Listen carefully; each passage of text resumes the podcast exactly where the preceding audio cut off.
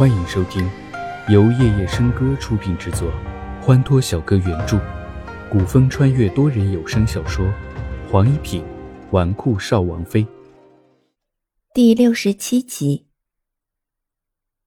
好伶俐的一张嘴。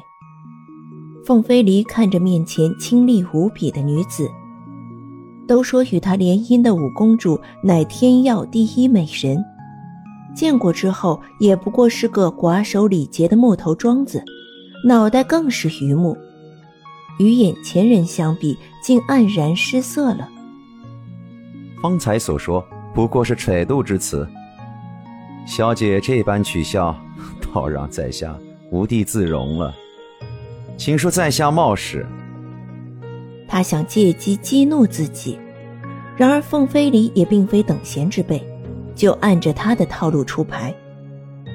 齐之遥微微一愣，这人倒还有些见识，懂得适时收敛锐气。今日在场的都是皇城内有头有脸的贵重之客，你方才将我的护卫打伤了，此事若是传出去，你让皇城的人如何说我一个小小女子？如此说，便是要给个说法。这话的确是在情理之中，众人都点头，小声议论着。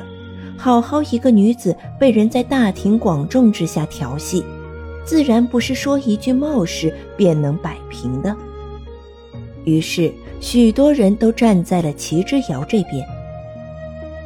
对，这位公子说话欠妥，应该道歉，道歉，道歉。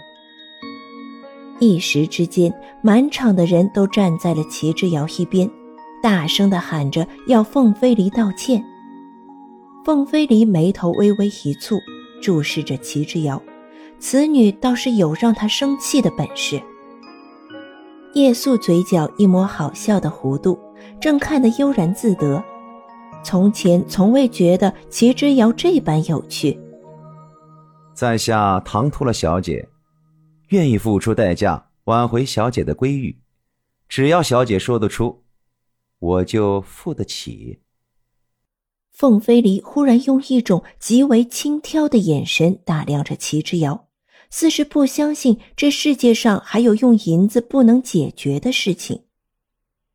哼，公子这是要用银子买我的清誉吗？你是否估过价码？到底一个人的清誉值多少银子？一个君王若是没了好的声誉，就会失去民心，甚至逼得民众举兵造反，失道寡助，他可能因此会失去一个国家。再如在场的各位，若是没了清誉，就无人与之为伍，孤独终老。可见大到一国之君，小到平民百姓。清玉都是每个人最为宝贵的东西。公子为我的清玉能开多少价码？台下再是一片议论之声，大家并没有因为凤飞离的阔绰而高看他。在场能来花海棠的哪个是穷人？凤飞离殊不知，他刚才说的话已经将自己推到了枪口上。等反应过来，脸色并不好看。自打出生以来，他第一次被一个女人挤兑到如此尴尬的境地。想到这里，滔天的怒火袭上他的头脑，手中的折扇猛然合上，双手发力，从背后扣住齐之遥的手腕。齐之遥趁机抓住他的手臂，袖中匕首一划，凤飞离急速收手，衣袖险些被划了一道口子。齐之遥身形稳住，盯着凤飞离怒极的脸。哼，竟对一个弱女子动手，小人行径。凤飞离以咫尺的距离看着齐之遥，几乎可以嗅到他身上独有的女儿香。忽然之间，心神一荡，松手了。我。而齐之遥也在较量之间看到了凤飞离手腕上的一个虎头纹身，开口道：“你们凤林国的人，都是这般恃强凌弱的吗？”凤飞离一怔，但很快发现自己手臂上的衣袖被划了一道口子，手腕上的虎头纹身暴露了出来。在场的有许多都是世家公子，也都听说过凤麟国太子前来天耀皇朝联姻之事。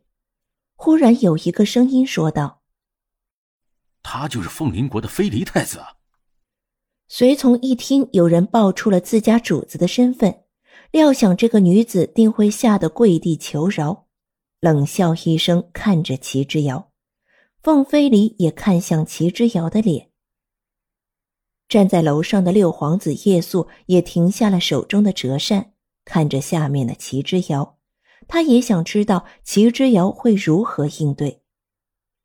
片刻之后，齐之遥开口道：“传言说凤临国飞离太子风流纨绔，听说曾经喜欢上了一个绝色美人，那美人也倾心以对。”哪知红颜薄命，太子伤心欲绝，从此一蹶不振。我本还想为飞离太子的痴情点一个赞，没想到传言乃是虚词。齐之遥说到这里，冷笑着讽刺的看着凤飞离，继续道：“哼，如今飞离太子风神俊朗的站在花海堂中饮酒作乐。”还与弱女子动手，果真是个不折不扣的伪君子。话落，凤飞离气急，反而面容含笑。哼，没想到姑娘对本太子的事情这般关注，可是也想成为本太子倾心相付之人。凤飞离名声已经不可能比现在更烂了，索性就跟他好好打一个嘴仗。这话让玉质和世家心头不悦，追风也敛下了脸上的笑容。只听齐之遥快人一步开口：“想不到菲利太子不但是个伪君子，还这般自恋到厚颜无耻的境地。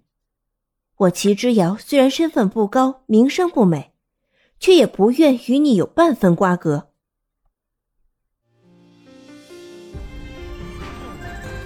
多人小说剧《黄一品纨绔少王妃》，感谢您的收听，更多精彩内容，请听下集。